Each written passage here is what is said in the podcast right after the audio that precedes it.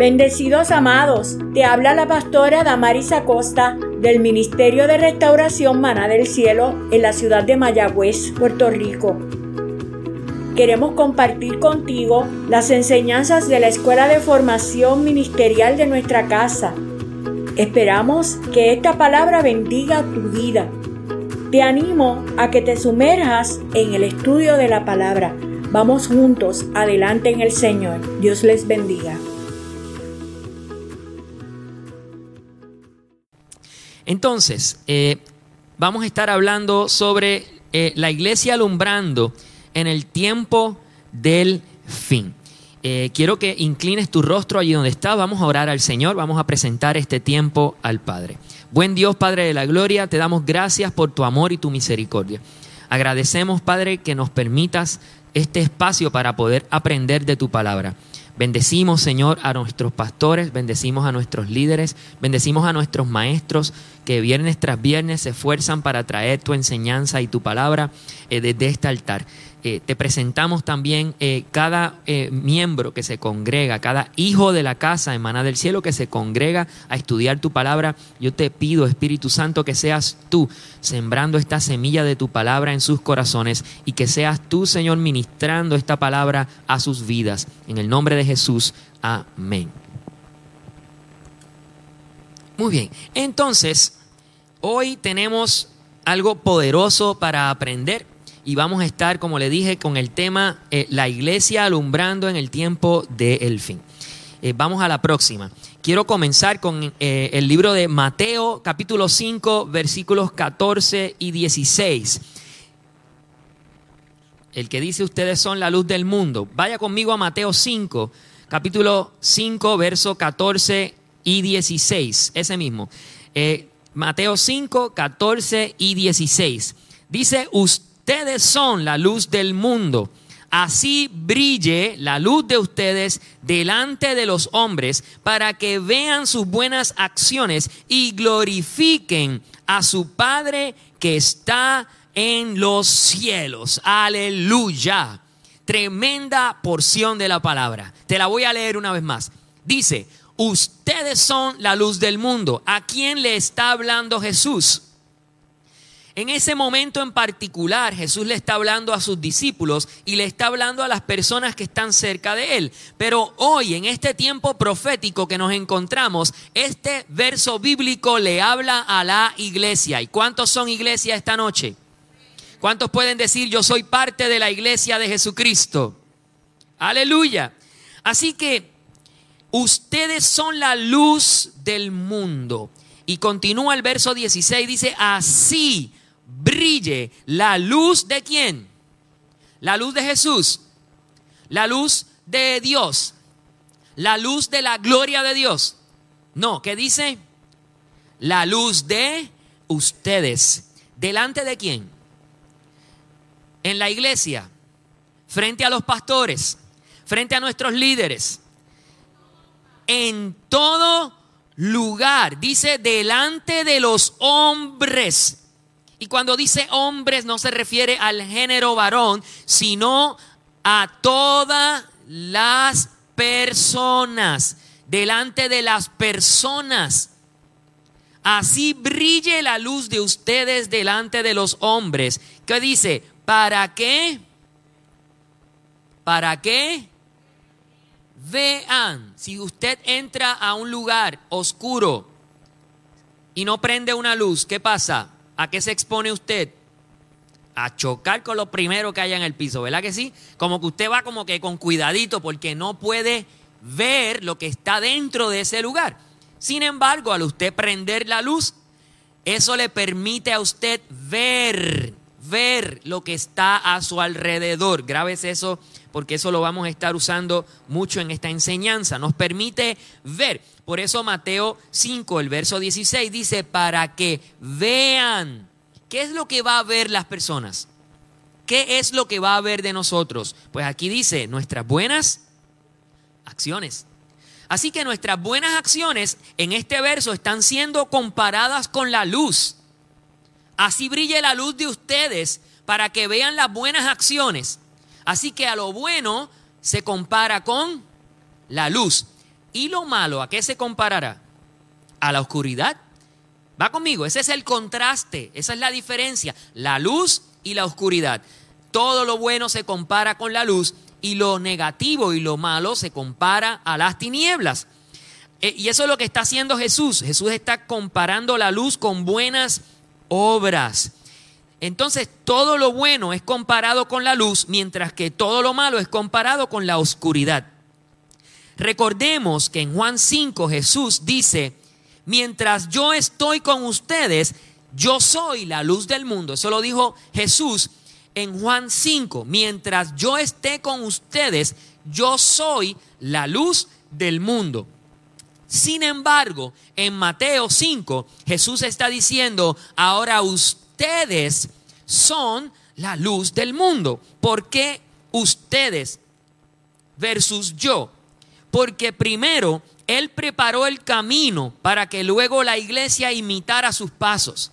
Primero, Él preparó a sus discípulos, por ende, a la iglesia, para que continuaran siendo luz.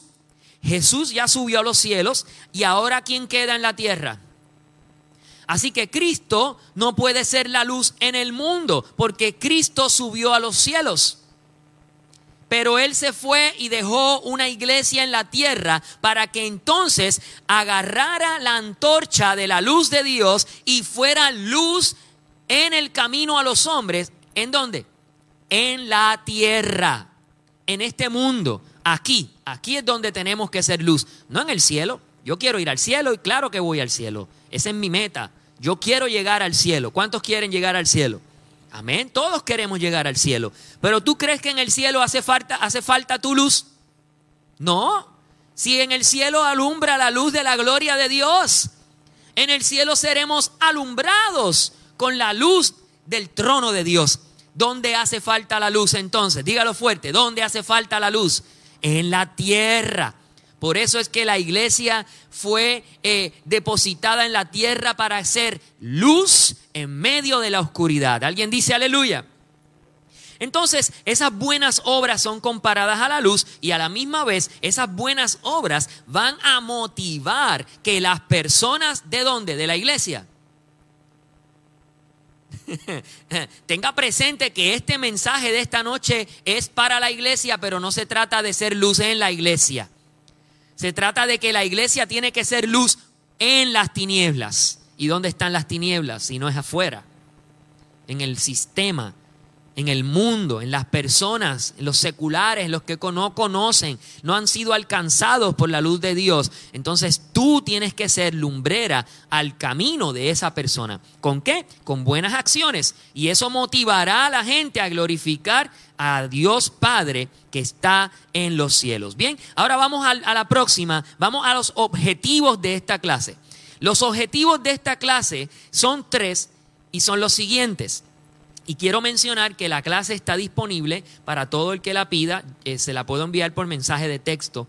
y así pues usted puede repasar las notas, ¿ok? Eh, al final puedo hacer eso. Entonces, vamos a los objetivos de la clase.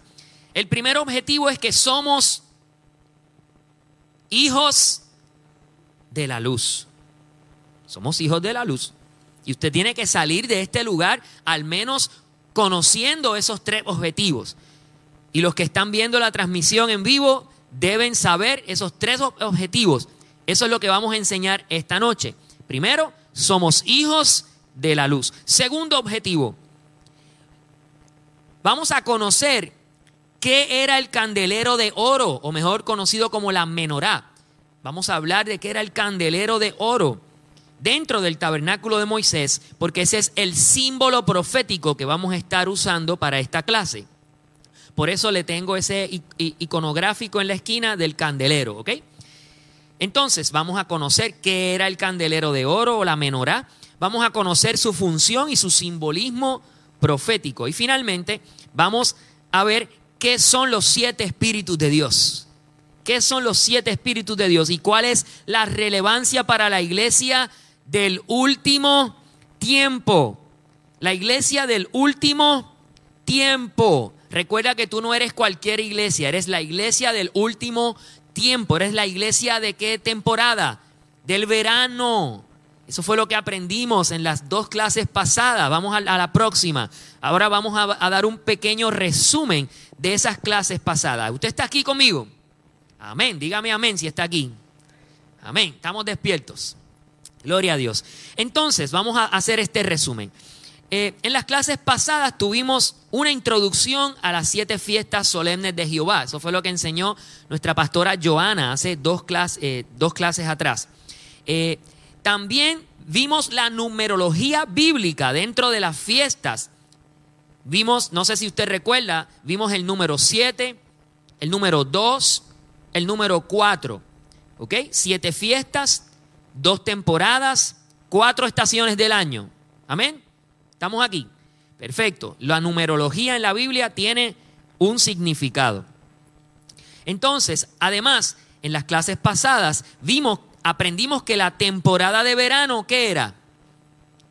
Era un tiempo de espera, era un tiempo de espera, era una temporada en donde el agricultor descansaba. Ya sembró y ya cosechó y toda la cosa y está ahí, mira, descansando. Así que ese tiempo de espera es la temporada actual en que la iglesia se encuentra. Eso también lo dijo nuestro apóstol en la clase pasada. Porque la próxima temporada ya entra entonces las fiestas de otoño y ya entonces la venida del Hijo de Dios está a las puertas. Amén. Por eso somos la iglesia del último tiempo. Aprendimos también sobre los calendarios. Yo sé que usted salió el viernes pasado aquí este, como, como pompeado, ¿verdad? Con todo ese conocimiento que nuestro apóstol Damaris nos dio. Eh, aprendimos que el calendario que nosotros observamos, ¿cómo se llama? El gregoriano. Ahí está Bianca al día, al día, con sus notas. ¿Qué más? Te voy a preguntar más, Bianca. Pero existe otro calendario en la Biblia. Es el calendario que hebreo. Pero ese calendario, se, eh, eh, habían dos versiones, habían dos tipos de calendarios hebreos. A ver, si usted recuerda, estaba el calendario civil y estaba el calendario religioso. El calendario civil comenzó en el Génesis y el apóstol le mostró eh, con la creación, dice, y fue la mañana, ¿cómo es? La tarde y la mañana, un día. Así que ella nos enseñó que el día eh, en el calendario hebreo comienza a contar desde las seis de la tarde hasta la próxima puesta de sol y se divide en cuartos o en vigilias. Va conmigo y usted tomó sus notas y aprendió las vigilias. Y, y, hay varias citas bíblicas que hacen alusión a esas vigilias. Y ellos sabían en qué tiempo se encontraban por las vigilias de la noche. Entonces, ese calendario civil se alteró, se alteró en algún punto de la historia ¿verdad? Se alteró, pero entonces Dios introduce un nuevo calendario, hebreo también, y es el calendario religioso. Y este calendario entró entonces en vigor en qué libro de la Biblia? En el Éxodo. Y es cuando Dios le entrega entonces los las fiestas las leímos de Levíticos, pero recuerda que estamos en el mismo tiempo, ¿ok? Una vez el pueblo sale de Egipto, cruza el Jordán, llega al otro lado, lo primero que Dios hace es entregarle una ley y entregarle las fiestas para celebrar. Aleluya. Alégrate, Dios te entregó fiesta. Entonces, ese calendario de esas fiestas solemnes a Jehová, las santas convocaciones, formaban entonces el calendario religioso. También aprendimos que en qué tiempo comenzó ese calendario religioso y también aprendimos, y esto tiene que grabárselo en la, en la, en la memoria, y es que el calendario de Dios corre distinto al calendario del hombre. Amén. ¿Estamos claros? Vamos a la próxima entonces. Ahora vamos a una introducción de la clase de hoy. Tenemos que la iglesia está llamada a hacer luz en medio de las tinieblas. Recuerda que el título de hoy es la iglesia alumbrando el camino. ¿En dónde? En el tiempo del fin. Entonces ya vimos en Mateo 5, dice, ustedes son la luz del mundo y ustedes están llamados a alumbrar. Y cuando dice ustedes se refiere a la iglesia. Y, alguien puede decir, ese soy yo. Ese soy yo. Amén. La iglesia está llamada a ser luz en medio de las tinieblas. Entonces, la luz es lo que hace desaparecer las tinieblas. Tú sabías que tú puedes introducir luz a las tinieblas, pero no puedes introducir tinieblas a la luz. ¿Sabías eso? Y una luz, por pequeña que sea, cuando la oscuridad es grande, aun por pequeña que sea esa luz, se ve y a la distancia se nota. Amén. Así que usted dice que yo soy uno y ellos son muchos. ¿Sabes qué? Dios te dice, no tengas temor porque tu luz, la luz que hay en ti, se notará aunque la tiniebla sea densa. En Génesis 1, 3 al 4, vaya conmigo a Génesis 1, 3 y 4.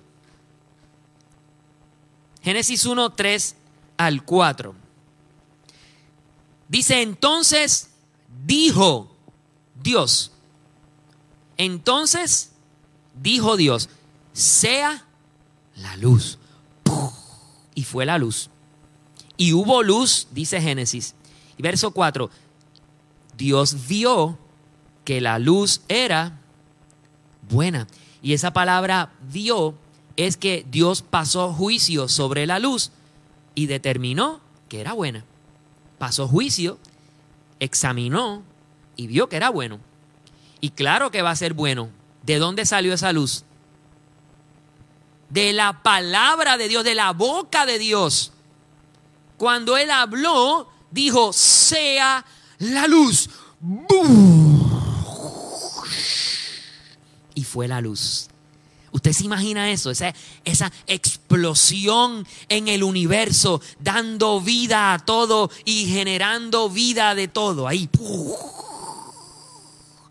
Los científicos quieren explicar el origen del universo con una teoría que se llama la teoría del Big Bang, que es la teoría de una explosión, que no había nada y de la nada explotó todo y, se formó un polvo y de ese polvo se formaron los planetas, las estrellas y de ese mismo polvo eh, salieron las bacterias y de las bacterias evolucionaron hasta que llegó a ser eh, seres humanos como ustedes. ¿Qué, le parece eso? De la nada. ¿Sabes qué? Tratan de explicar lo que está en el Génesis, pero quieren quitar a Dios de, de la ecuación, porque en el Génesis dice y dijo Dios. Así que esa explosión pasó, pero pasó por la boca de Dios, por la palabra de Dios, formó vida. ¿Ok? Que eso es una, un, tienes que hacer ese link, ese enlace entre luz y vida. Apunta por allí, luz igual a vida. Luz igual a vida. Entonces, la luz sale de las palabras de Dios, de la boca de Dios, de la palabra de Dios. Y luego Dios ve que la luz es buena. Y Dios separó Présteme atención porque esto es bien importante. Y Dios separó la luz de las tinieblas. Así que ahora vamos por, vamos por pedacito para, para ir entendiendo.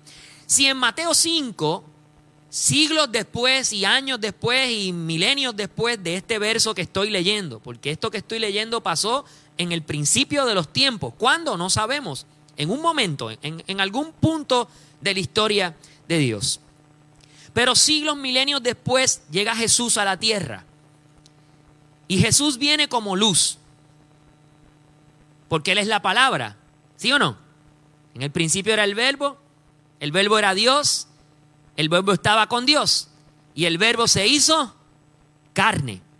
Así que la luz vino a la tierra. Es Jesús. Jesús es la palabra. Va conmigo. Y Jesús dice en Juan, mientras yo estoy con ustedes, yo soy la luz del mundo pero yo no voy a estar todo el tiempo con ustedes, yo me voy a ir, pero los voy a dejar a ustedes. Y luego en Mateo 5, entonces Dios nos dice, ustedes son la luz del mundo. ¿Está aquí conmigo? Ustedes son la luz del mundo. Así que ahora Dios te está diciendo, tienes que marcar un contraste entre tú y el mundo. ¿Cómo yo sé que eso es cierto? Vamos al Génesis. Y separó Dios la luz de las tinieblas. Y Dios vio que la luz era, así que separó lo bueno de lo, de lo no bueno. Por el momento no bueno. Lo bueno de lo no bueno. A lo no bueno, tinieblas. Y a lo bueno, luz. Y la luz salió de la palabra de Dios. Y dice Juan que esa eh, palabra era la vida de los hombres. Así que luz es igual a vida. Luz igual a vida. Y Jesús dijo, yo quiero dar vida y vida. Así que si luz es igual a vida, yo quiero darte luz y que esa luz nunca se apague. Tremendo. Vamos a salir alumbrando de aquí. O alumbras o alumbra. Hoy sí que es verdad. o alumbras o alumbra. Seguimos en el Génesis. ¿Le gusta esto? Está chévere, ¿verdad? Así que hay un contraste, una contracultura. ¿Qué es la contracultura? La contracultura es ir en contra de los principios que te enseña el mundo. La iglesia nunca podrá alinearse a los principios de este mundo. Somos la contracultura. El mundo dice sí a la prostitución. La iglesia tiene que entonces qué? No a la prostitución. ¿Por qué? Porque va en contra de la integridad del ser humano. Y Dios te creó un ser íntegro, un ser eh, bueno. ¿Cómo vas a dañar tu cuerpo?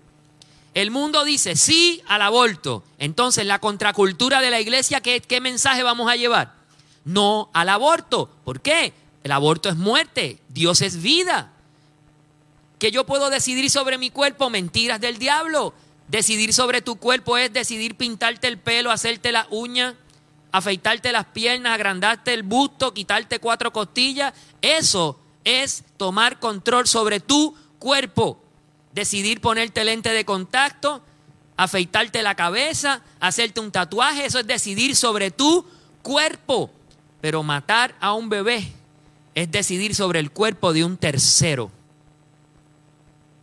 Y si defendemos los animalitos, creo que podemos defender los seres humanos no nacidos. Así que la contracultura es, lo que la iglesia debe llevar, debe marcar un contraste, algo diferente que cuando las personas te vean, vean algo distinto. ¿Qué es lo que van a ver en ti? Diga fuerte, la luz de Jesús. La palabra de Dios dentro de mí. Aleluya. Alguien dice aleluya conmigo. Aleluya. La contracultura. La contracultura. Le llevamos la contraria a la cultura del mundo. Pero es que eso es bíblico porque Dios separó la luz de las tinieblas. Así que primero Dios crea la luz. La clase pasada trataba del calendario. El calendario es para medir el tiempo. Así que antes de un calendario tiene que existir un tiempo. Pero antes de que existiera el tiempo, Dios crea la luz. Aleluya. Así de importante es permanecer en la palabra, la luz de Dios. Pero antes de la luz, ¿qué Dios crea primero? La palabra porque con la palabra Dios crea la luz. ¿viste eso? Así de importante es la palabra de Dios. Da origen a todas las cosas. Si tú quieres comenzar bien en tu vida, comienza con la palabra de Dios. Aleluya. Así que la palabra de Dios estaba llena de vida y esa era la luz de los hombres, dice Juan 1. En él estaba la vida y la vida era la luz de los hombres. Y la luz resplandece en las tinieblas. Y ahora vamos a la próxima. ¿Qué es la luz? ¿Qué es la luz? A ver, ¿quién se atreve a, decirme qué es la luz? No es la luz eléctrica, ¿qué es la luz en sí? Es como que complicado de explicar, ¿verdad? Pues mira, me puse a buscar por allí porque yo quería traerles a ustedes una información que usted pueda utilizar. Entonces, la luz es energía. Y es energía formada por una partícula, una partícula que es microscópica, diminuta, diminuta. Esa partícula diminuta se llama el fotón. El fotón. Y ese fotón, esa partícula diminuta, viaja en forma de ondas. Por eso te puse ahí eh, ese simbolito como de unas curvitas. Esas son ondas, ondas electromagnéticas, ¿ok? Son ondas, ondas. Entonces, siga, siga, sígame, sígame, sígame la, la corriente aquí, que usted va a aprender algo con esto. Mira, la luz es una partícula diminuta llamada fotón que viaja en forma de onda. El largo de esas ondas, el largo, es la frecuencia. Eso no le suena a las emisoras de radio, ¿verdad que sí? La frecuencia 88.9. Sintonízanos. No le suena a radiografía. No le suena a, ondas de radio, no le suena a microondas. Así que hay muchas cosas en nuestro ambiente, incluyendo los celulares, el Bluetooth, el Wi-Fi, todo eso emite señales de radio, unas ondas, que es lo mismo que luz. Lo único es que de toda la luz que existe, oye esto, esto tiene un principio bíblico, de toda la luz que existe hay múltiples tipos de ondas, múltiples tipos de ondas. Y esa onda, ¿verdad? Emite energía. Pero esa energía no siempre la podemos ver.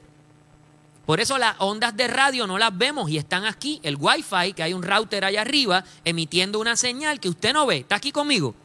Su celular emite una señal que usted no ve. Sin embargo, esa bombilla emite una luz que usted sí puede ver. ¿Qué es lo que diferencia esa luz de la otra energía? Significa que de todo el espectro de luz, Nuestros ojos están capacitados para ver solo un porcentaje pequeñito de toda la luz que existe. Y a eso se llama el espectro de luz visible. Visible. Usted ha escuchado el término infrarrojo. Infrarrojo es otra luz que usted y yo no podemos ver. Los satélites lo pueden ver. Los satélites ven en infrarrojo. O vienen las cámaras de video que también tienen señal infrarrojo. O las cámaras de vigilancia que tienen señal infrarroja, pero usted y yo no vemos en infrarrojo, usted y yo vemos en luz visible, vemos en, en, eh, RGB, es rojo, eh, verde y la otra es qué? Y azul. Son los tres colores que usted puede, entonces la variación entre esos tres colores da paso a, a un otro montón de colores. Eso es otra, otra teoría. Vamos aquí. Vuelvo de nuevo. De todo el espectro de luz que existe, nosotros solo podemos percibir un pedacito de esa luz. Te voy a ir llevando, esto tiene una base bíblica. Así que la luz nos permite ver todo lo que nos rodea. Pero ¿cuánta luz nosotros podemos ver? Vamos al próximo. Nosotros solo podemos ver ese pedacito que está en el medio, que se llama el espectro de luz visible. Si usted baja en el espectro más hacia la izquierda de usted, note que la frecuencia aumenta, o sea, es más rápido. Es más pequeña la onda, más pequeña, más rápido. Mientras que más hacia la derecha es más grande la onda, más, más alta la, la curvita, pero más lento va la partícula. Más lento va la partícula. Sin embargo, nosotros podemos ver el espectro más o menos en el centro que es el espectro visible. ¿A qué se le parecen esos colores que están abajo? Todos esos colores son los que usted y yo podemos ver a simple vista. ¿No se le parece al arco iris? Te voy a enseñar un principio bíblico. Imagina que la curvita de arriba es la palabra de Dios. De toda la palabra que Dios habla, nosotros somos capaces de agarrar un chispito de esa palabra. Pero ese chispito es tan poderoso que puede transformar tu vida. Entonces, ¿a qué se nos parece ese espectro? Vamos a la próxima. Míralo ahí. Al arco iris. El arco iris es el reflejo de todos los colores que, podemos ver. Toda la, eh, la gama de los espectros de colores. Son muchos. Todo eso es la luz visible. Pero ¿qué nos recuerda ese arco iris? ¿Qué te recuerda el arco iris? Sí, eso mismo. El pacto de Dios con el hombre. Dijo, nunca más destruiré la tierra por lluvia. Por fuego puede ser, por lluvia no. ¿Está bien? Por agua, por agua, por agua, no por lluvia, por agua. Nunca más destruiré la tierra por agua. Así que puede ser por viento, por fuego, por un meteorito, por otra cosa, pero por agua no. Ya, yo dije que por agua no. ¿Está bien? ok. Así que cuando usted vea los colores del arco iris, eso no representa a una comunidad en nuestra sociedad. Eso representa el pacto de Dios con el hombre que dijo nunca más destruiré la tierra. Aleluya. ¿Te atreves a aplaudir al Señor? Eso representa el pacto de Dios con la tierra, el pacto de Dios conmigo. Los colores del arco iris no es de inclusión, porque si vamos a ver, eso es solo una parte limitada del espectro que existe. Es el pacto de Dios con nosotros. La palabra de Dios dice que el enemigo vino a robar, a matar y a destruir. ¿Qué va a robar? El enemigo quiere robar los principios de Dios, transversarlos o transversarlos, no sé cómo, cómo podemos decir mejor esa palabra, cambiarlos, cambiarlos y luego proyectarlos con mentira, con error. Así que la iglesia está llamada a la contracultura. ¿Qué haremos entonces? ¿Nos quedaremos con ese error? No, ¿qué vamos a hacer? Dar luz, alumbrar, enseñar la realidad. No, e, eso, eso, ese es el, el pacto de Dios con el hombre. Amén. Aleluya. Vamos a la próxima. Vamos a Efesios 5.8. Efesios 5.8. Dice, porque en otro tiempo ustedes eran tinieblas mas ahora sois luz. Pero eres luz en ti mismo. ¿Qué dice ahí, hermana? ¿Usted es luz en usted misma? No, ahora somos luz en el Señor, exactamente. Yo no soy luz en mí mismo. Mi mismo, qué lindo alumbra. No, mi mismo tiene oscuridad dentro. Sígame, sígame, tiene que seguirme. Mi mismo está lleno de oscuridad. Estaba, perdón, estaba lleno de oscuridad. Y esa oscuridad se llama iniquidad. Y la iniquidad es ese deseo de hacer el mal incontrolable, un deseo incontrolable de hacer el mal. Que por más bien tú quieras, siempre terminas haciendo las cosas mal, pecando, fallándole al Señor. Esa es la iniquidad, la maldad. Había maldad en tu corazón. Sí, había maldad en nuestros corazones antes de venir a la luz.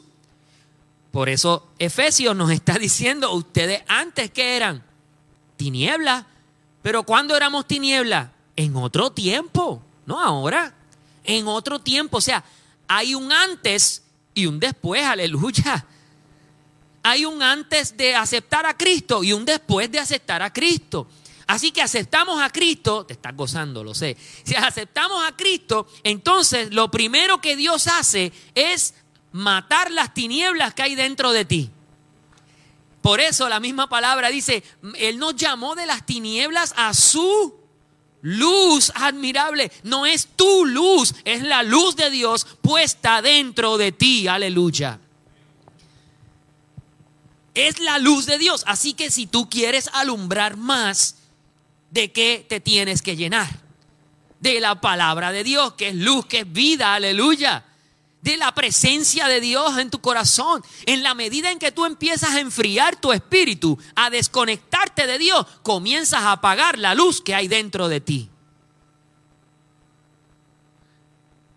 Pastor, ¿cuánto pecado puedo aceptar en mi vida y seguir alumbrando? ¿Pero qué es eso? Cero, cero tolerancia al pecado. Ay, pastor, pero es que vamos a pecar. Sí, pero pecarás por omisión, pero no pecarás porque quieres hacerlo. Porque el deseo de pecar murió cuando mataron la iniquidad que había en ti.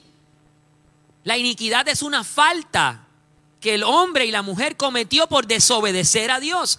Y todos los descendientes de Adán y de Eva nacieron con la semilla de la maldad dentro de ellos. Ese es lo que le llaman el pecado original. Es la iniquidad. Es ese deseo de hacer el mal, por más que tú quieras. El corazón del hombre, dice la Biblia, siempre se inclina hacia el mal. Y eso se llama iniquidad. La iniquidad no puede ser perdonada. Por eso, un impío, una persona que no ha aceptado a Cristo en su corazón, no puede pedir perdón por sus pecados y alcanzar ese perdón así como así si no hay un arrepentimiento y si no es lavado por la sangre de Cristo para pagar la iniquidad. Porque la iniquidad no puede ser perdonada, tiene que ser redimida. ¿Y por qué esto es importante? Porque si en tu vida hay iniquidad, estás apagando la luz de Dios en tu vida y estás viviendo en oscuridad. Y es importante que la iglesia sepa que para hacer luz tú tienes que conocer qué es la oscuridad. Porque si no conoces lo que es la oscuridad, entonces no sabes si eres luz.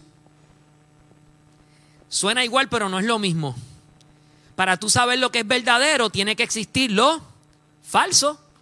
¿Está aquí conmigo? Para tú saber qué es luz, tiene que existir oscuridad. Entonces, ¿qué existía antes de la luz? La oscuridad, las tinieblas. Por algo dijo Dios, sea la luz, porque el mundo estaba en oscuridad. Sea la luz. Eso es un, eso es un símbolo del el creyente que viene a los caminos del Señor y es lleno por la sangre del, limpio por la sangre del Cordero su iniquidad es redimida, es decir, se paga un precio, Cristo pagó el precio, entonces entra la luz de Dios en tu vida. Y entonces dijo Dios, sea la luz. ¿Dónde? En nosotros. Pero esa luz me pertenece a mí. Esa es mi luz. No. Es la luz que yo administro. Pero el dueño es Dios. Quien me la dio es Dios. Nosotros por nuestros propios pantalones y, pantaletas o falda, como usted quiera, es que hay que hablar inclusivo ahora, tú sabes cómo es esto.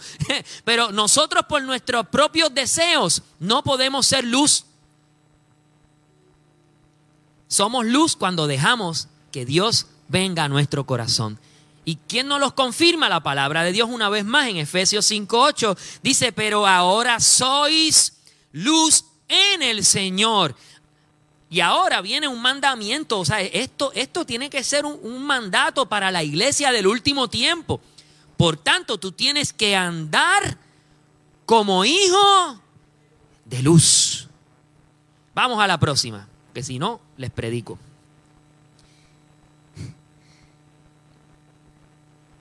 Ahora vamos a hablar del candelero de oro, porque ese es el símbolo profético que vamos a utilizar para poder identificar la luz de Dios en la tierra. ¿Ok? Sígame, sígame, quédese conmigo. El candelero de oro, mejor conocido como la menorá, es el nombre en hebreo, la menorá. Menorá. El candelero de oro es uno de los muebles que Dios instruyó a Moisés a hacer en el desierto cuando le entrega todo el diseño del tabernáculo que el tabernáculo era una, una casa de reunión. Cuando Dios le entrega todo ese diseño, Él le entrega, allá atrás había uno, ¿qué lo hicieron? Sí, no está.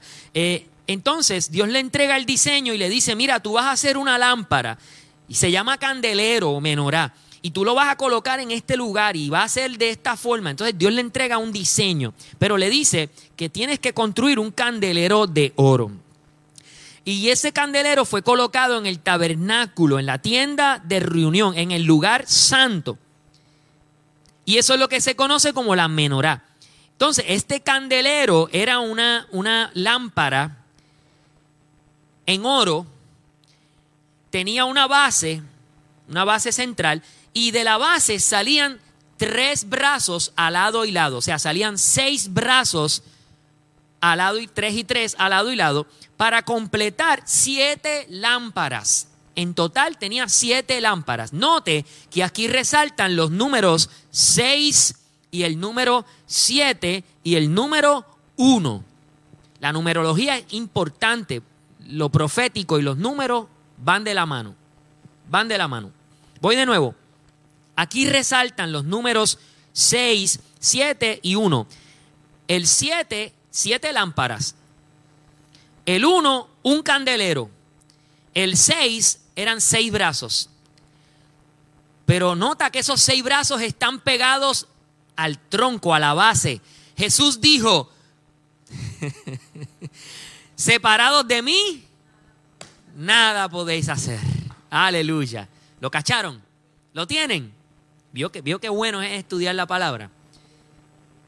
Separados de él. Dice, este, yo soy la vid verdadera. mi padre es el labrador y ustedes son los pámpanos, los brotes, los retoños de esa planta de uvas. Yo soy la planta de uva, yo soy el tallo central. Ustedes son las ramas y los renuevos. Y mi padre es el labrador, es el que compró la finca, es el dueño de la finca. ¿Va conmigo?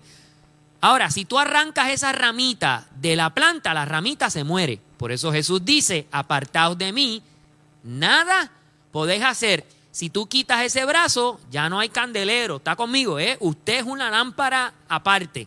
Pero si usted quiere ser parte del candelero, ¿qué tiene que hacer? Péguese al cuerpo de Cristo. Por eso la palabra enfatiza y dice, somos todos miembros de un mismo cuerpo, somos todos lámparas de un mismo candelero. Aleluya.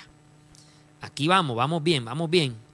Entonces la menorá o el candelero era ese artefacto que alumbraba dentro del tabernáculo de Moisés y permitía que los sacerdotes pudieran ver dentro de la tienda de reunión. Vamos a la próxima la menorá o candelero.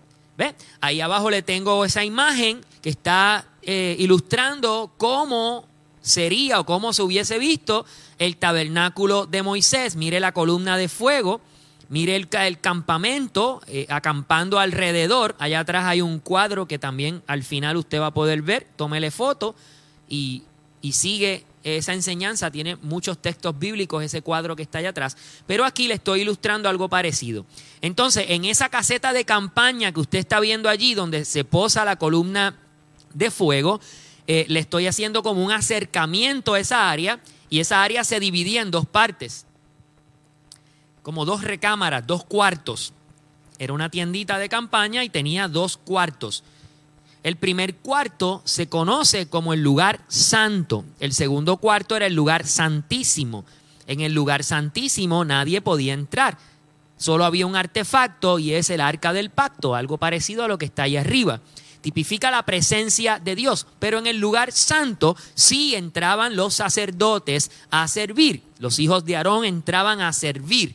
Y allá adentro habían varios muebles. Había una mesa con 12 eh, tortitas de pan, 12, 12 cantitos de pan, uno por cada una de las tribus de Israel. A esa mesa se le llamaba la mesa de los panes de la proposición. Eh, había un, un, altar, es decir, una, una caja alta de, de, de, oro y se quemaba, había, estaba prendida en fueguito y ahí se vertía un perfume que era el perfume del incienso. Y ese perfume aperfumaba el lugar santo y ese incienso tipifica nuestras oraciones y nuestra intercesión. También tipifica a Cristo, que es el intercesor por excelencia. Amén. Va aquí conmigo.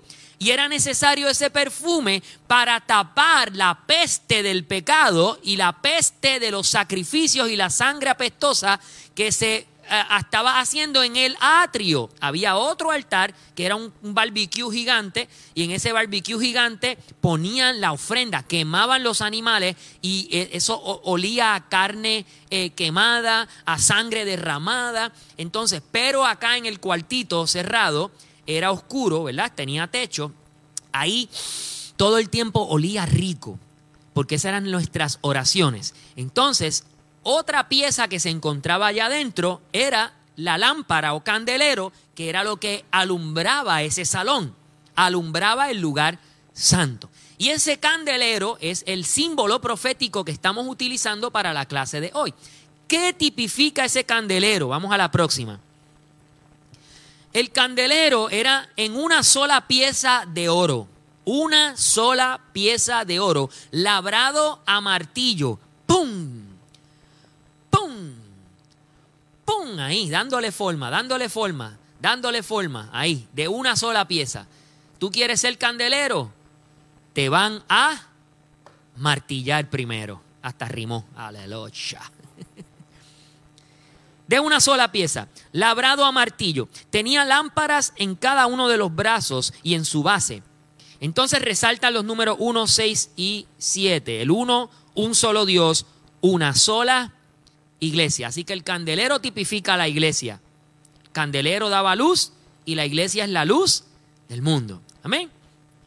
Pero el candelero también eh, resalta el número 6, que es el número de hombre. El número 6 es el número de la imperfección, número de hombre, imperfecto. El número 7 es número de perfección, que es Dios.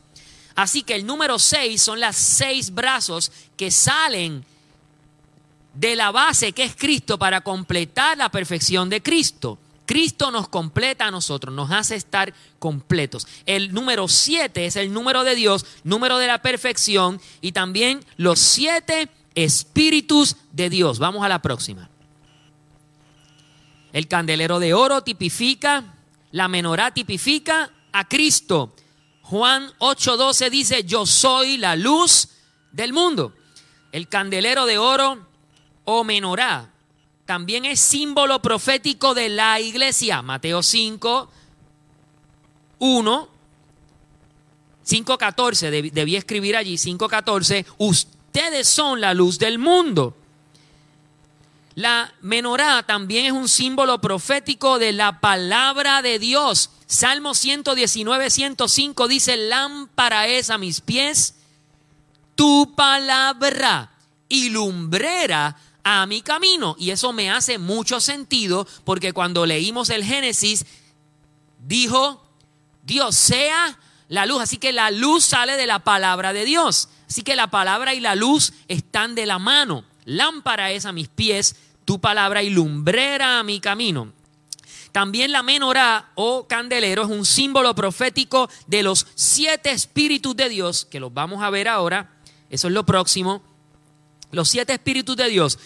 Eh, Isaías 11, del 1 al 2.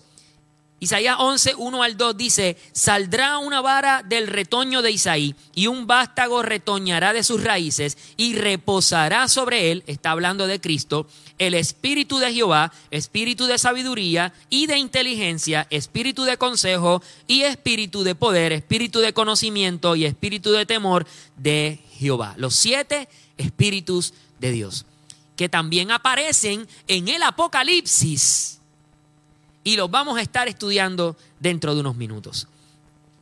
Entonces, la menorá o candelero también es una figura profética de las siete fiestas solemnes. Eso lo discutió eh, nuestra pastora Joana. Y finalmente, la menorá o candelero es una figura profética de las siete iglesias del Apocalipsis que lo estaremos estudiando el próximo viernes con nuestra pastora Joana. Así que usted no se puede perder esa clase. Va a estar poderosa. Amén. Las siete iglesias. Y vamos a ver a qué iglesia nosotros podemos compararnos. ¿Con cuál de esas iglesias nos compararemos? Es un mensaje a la iglesia universal. Entonces, eh, eso está en Apocalipsis 1, capítulo 4. Bien, vamos a la próxima. Los siete espíritus de Dios. Los siete espíritus de Dios. Los siete espíritus de Dios aparecen mencionados específicamente en el Apocalipsis. Vamos a Apocalipsis 1.4. Dice Juan, a las siete iglesias que están en Asia gracia y paz a vosotros del que es y que era y que ha de venir, y de los siete espíritus que están delante de su trono. Y esos siete espíritus es una figura profética del candelero de oro. Recuerda que el cielo es un gran tabernáculo gigante. Amén. Y el lugar santísimo es donde está el trono de Dios. Así que en el lugar santo, justo delante del trono, habrá un candelero y esas llamas de fuego, el, eh, eh, el, profeta Juan está escribiendo y dice, son siete espíritus de Dios que están delante del trono de Dios. Entonces, del saque tú vas a pensar que es que el Espíritu Santo está multiplicado por siete veces, o que son siete Espíritus Santos, pero no se refiere a eso. Los siete Espíritus de Dios no son otra cosa que siete manifestaciones o imparticiones que da el Espíritu Santo de Dios. Son manifestaciones o imparticiones del Espíritu Santo de Dios. Recuerde que esta lección se la puedo pasar por mensaje de texto para que usted repase sus notas.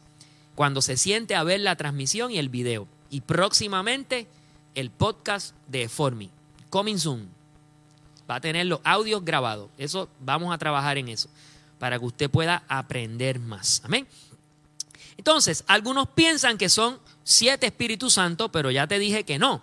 Es un Espíritu Santo que imparte siete manifestaciones diferentes. ¿A quién le imparte esas manifestaciones? A la iglesia. A la iglesia. ¿Y quién es iglesia aquí?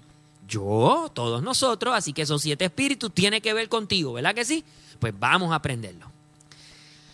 Los siete espíritus de Dios no significa que son siete espíritus diferentes. Vamos a eso. Jesús se movió en estas siete manifestaciones. Jesús se movió en estas siete manifestaciones. ¿Cómo lo sabemos? Isaías 11, del 1 al 2, bien claro nos dice, y saldrá una vara del, del tronco de Isaí, y un vástago retoñará de sus raíces, y reposará sobre él el espíritu de Jehová, espíritu de sabiduría, inteligencia, de consejo, de poder, de conocimiento y de temor de Jehová. Así que Jesús fluyó en esas siete imparticiones.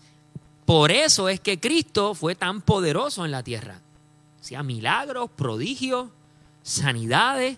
Él hablaba y lo escuchaban miles de personas allá abajo, en lo último, de aquí hasta por allá, lo escuchaban. ¿Cómo podían escucharlo? Era algo sobrenatural. Era porque sobre él reposaba estas imparticiones del Espíritu Santo. Amén. Entonces, la iglesia del último tiempo está llamada a manifestar estas siete imparticiones. ¿Y qué significa manifestar? Mostrar. Mostrar mostrar. Los siete espíritus de Dios. Vamos a ver cuáles son esos siete espíritus. Y ya con esto vamos terminando. El primero, vamos a la próxima, los siete espíritus, esa misma, los siete espíritus de Dios.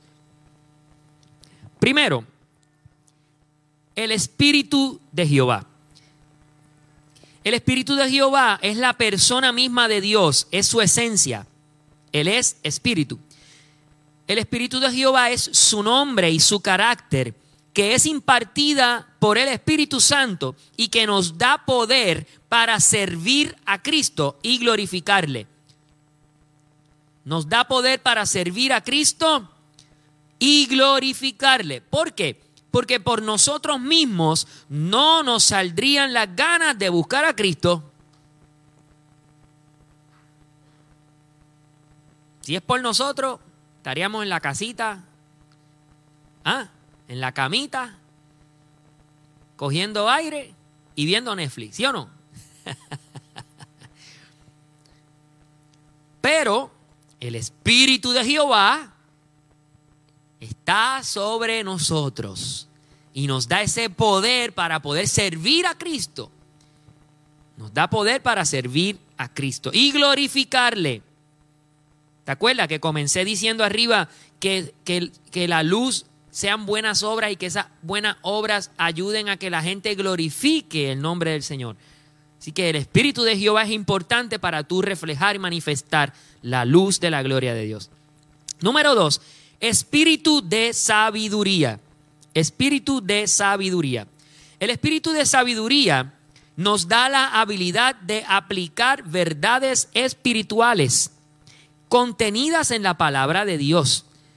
Estas verdades espirituales nos permiten tomar decisiones en nuestra vida diaria, pero esas decisiones que tomamos las tomamos de la manera bíblica.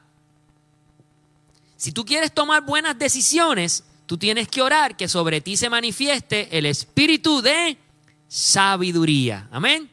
La impartición del Espíritu Santo que te ayuda a entender las verdades espirituales que están en la palabra y aplicarlas a tu diario vivir. Vamos al tercero. Espíritu de inteligencia o de entendimiento. Espíritu de entendimiento nos revela el significado de la palabra de Dios para que podamos traer una, tener, perdón, tener una idea clara de las cosas que están en la Biblia. Que esto nos nos haga sentido, que nos haga sentido lo que estamos leyendo. De forma que tengamos un mayor discernimiento y que, eh, y que estemos menos susceptibles a la mentira de este mundo. ¿Ok? Así que si tú quieres combatir el espíritu de error, que es un espíritu que está por allí rondando, el espíritu de error no es otra cosa que lo que le hablé. El enemigo roba verdades del Señor, las distorsiona y te las presenta como espejismo, pero están llenas de un veneno que se llama espíritu de error. Y la palabra de Dios en Apocalipsis dice que el que persevere al... En, bueno, eso, lo estudiamos en Apocalipsis, lo estudiamos cuando leímos eh, las señales antes del fin, ahí está, en los evangelios. Señales antes del fin dice, y engañarán aún hasta los escogidos. ¿Y qué engañarán? ¿Con qué? Con el espíritu de error. Pero dice, el que persevere hasta el fin, ese será salvo. Así que para perseverar hasta el fin, iglesia amada, en este tiempo tan complicado, debemos orar para que el espíritu de inteligencia o de entendimiento venga y repose sobre nosotros, nos ayude a entender la palabra de Dios y aplicarla a nuestra vida para estar menos expuesto a las mentiras o al engaño. Es necesario para tener la revelación de la palabra, una rema, es decir, una cosa es Dios es amor, pero otra diferente es Dios me ama. Siempre le enseño esto a, los del equipo de adoración. Una cosa es, Jehová es mi pastor, nada me faltará. Otra cosa distinta es, el Señor me cuida como un pastor cuida a sus ovejas. De seguro, nada me va a faltar. La palabra escrita es el logos de Dios. Pero tú necesitas del espíritu de inteligencia o entendimiento para traducir esa letra a una vivencia, poder conectar los cablecitos, poder, conectar el hilo profético entre tu experiencia, la palabra y lo que Dios quiere hablar a tu vida. Porque una cosa es lo que Dios dijo y otra cosa es lo que Dios me quiere decir en este tiempo. Amén. Gloria a Dios. Vamos a la próxima. Los siete espíritus de Dios. Cuatro, el número cuatro, espíritu de consejo. El espíritu de consejo son las instrucciones personales de Dios para tomar buenas decisiones. ¿A cuántos le gustaría que en la vida le vaya bien? A todos. Sin embargo, si no sigues el consejo de Dios, te va a ir mal, definitivo. Pero entonces, para tú poder entender esas instrucciones de Dios, necesitas ese espíritu de consejo. Dile, Señor, que tu espíritu de consejo siempre guíe mis pasos. Número 5, espíritu de poder. El espíritu de poder es el que provee vigor, fortaleza, valentía para estar por encima de cualquier circunstancia. Y esto yo lo uno a lo que es el don de fe. ¿Sabes? Los dones espirituales, ¿verdad? Uno de esos dones, unos regalos que da el Espíritu Santo, uno de esos dones es el don de fe. Tú ves que a la persona le va mal, le tiran por aquí, le tiran por allá. Sin embargo, siempre está de pie, adorando al Señor y nunca falta a la iglesia. Dice, wow, pero mira, esa hermanita, ese hermanito, la verdad que ha pasado el Niágara en bicicleta. Sin embargo, siempre tiene una sonrisa siempre está gozoso y contento. Y si le preguntas, dicen victoria, hermano, con Cristo y sin miedo. Entonces, esa persona ha sido investida por el espíritu de poder, que aun a pesar de las circunstancias, todavía sigue creyéndole al Señor. Hay alguien que sea así en esta noche aquí y diga, a pesar de lo que pase, yo sigo creyéndote, Señor. Entonces, oremos para que el espíritu de poder se manifiesta en nuestras vidas. Número 6, espíritu de conocimiento. Este es una comprensión de lo que Dios quiere que hagamos para completar la obra asignada. Espíritu de conocimiento es tener las destrezas y el conocimiento necesario para ejecutar la función que Dios te está haciendo. A veces eh, eh, hemos escuchado el texto, dice, muchos son los llamados, pocos los escogidos. ¿verdad? Pero esos que Dios escoge, si Dios te escoge de entre unos muchos, lo mismo, el espectro, vieron que hay mucha luz y de toda esa luz vemos un pedacito. Lo mismo pasa, son mucha gente y Dios llama a unos pocos. muchos los llamados, pocos los escogidos. Pero a esos que Dios escoge, Dios los comisiona.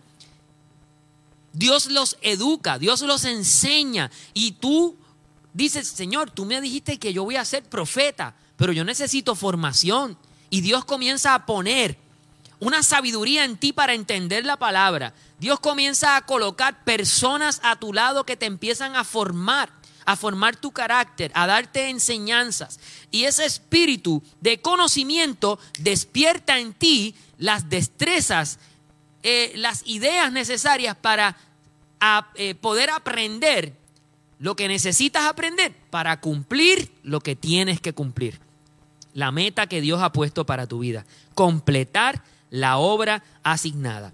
Si Dios dijo que lo harías, lo vas a hacer en el nombre de Jesús. Y número siete, espíritu de temor de Jehová. Este espíritu de temor de Jehová es, no es otra cosa que una reverencia, es un respeto profundo, es una honra a Dios mismo y a su pueblo, porque no puedes decir que amas a Dios si no amas la iglesia. No puedes decir yo le sirvo a Dios si no le sirves también a la iglesia. Porque como dice su palabra, si lo hiciste por uno de estos pequeñitos, por mí también lo hiciste. Aleluya. Amén. Mire a su lado. ¿A quién tiene usted a su lado? A la iglesia. Así que de hoy en adelante, usted tiene que mostrar amor a esa persona que está a su lado y detrás y aquí al frente también. Amén. y de esa manera estamos honrando a Dios. Así que necesitamos ese espíritu de temor de Jehová, esa reverencia profunda que siente en el corazón de la persona hacia Dios mismo y hacia su pueblo. Vamos a la próxima. Así que vamos terminando y, como un resumen, como resumen, aprendimos hoy. Vamos a resumir lo que hemos aprendido en la clase de hoy. ¿Les gustó? ¿Sí? ¿Aprendieron algo? Amén. Yo también aprendí mucho. Haciendo esta clase aprendí mucho. Así que me la disfruté y me disfruté mucho el tiempo que he pasado con ustedes enseñándola. Vamos ahora al resumen. En resumen, el candelero o menorá simboliza el camino. ¿Quién más es el camino? Jesús. Digo, yo soy el camino y la verdad y la vida. Y nadie va al Padre si no es a través de mí. ¿Ok? Simboliza el camino. Y aquí tenemos Salmo 119, 105 que dice, lámpara es a mis pies, tu palabra y lumbrera a mi camino. Entonces, el candelero simboliza el camino que en medio de la oscuridad de esta vida, la iglesia alumbra para que el mundo pueda ir ante Jesucristo, quien al ser la palabra de Dios es no solo el camino al Padre Celestial, sino también es la verdad y por tanto es la vida. Aleluya. Ahí tenemos todos los textos bíblicos en forma de secuencia. ¿Ok? El candelero simboliza ese camino que en medio de la oscuridad la iglesia está llamada a alumbrar. Que no es otra cosa que la iglesia, es lo que le pongo abajo al final, la iglesia está llamada a alumbrar, alumbrarle el camino a este mundo y mostrarle a Cristo, te lo repito. La iglesia está llamada a alumbrarle el camino a este mundo y mostrarle a Cristo. Aleluya. Y ahora te tengo tres preguntas que quiero que las reflexiones te las lleves y las contestes mientras meditas en los sueños de la noche y en los muelles de tu cama. Pregunta, ¿está haciendo la iglesia, está haciendo la iglesia luz al mundo ahora? ¿Está haciendo la iglesia luz al mundo ahora? ¿Estamos manifestando la luz de Jesús al mundo? Esa es la pregunta, hermana, profunda, ¿verdad? ¿Estamos manifestando la luz de Jesús al mundo? Y finalmente, ¿Y tú, mana del cielo? ¿Estás mostrando el camino a otros hacia Jesús? ¿Estás mostrando el camino a otros hacia Jesús? En otras palabras, ¿estás siendo candelero de oro? ¿Estás siendo candelero de oro para otras personas? Mostrándole el camino a Jesús, alumbrando en medio de la oscuridad, siendo luz, no con tu luz propia, sino con la luz que Dios ha puesto en ti, que esa luz es la palabra de Dios mismo que esa palabra entró en ti y te ha hecho su hijo por medio de la sangre de Cristo que pagó tu pecado, pagó tu iniquidad y ahora eres reconciliado con Dios. Por eso te llamó de las tinieblas a su luz admirable y que este mundo tiene que ver la luz de Dios que hay en ti. ¿Estás mostrando el camino a otros hacia Jesús? Efesios 5, 1. Terminamos con esto del 1, 2 y 8. Dice, por tanto, Efesios 5, 1, 2 y 8. Por tanto, imiten a Dios como hijos muy amados y lleven una vida de amor, así como Cristo nos amó y se entregó por nosotros como ofrenda y sacrificio fragante a Dios. Verso 8 dice, porque ustedes antes eran oscuridad, pero ahora son luz en el Señor. Vivan como hijos de luz. Amén.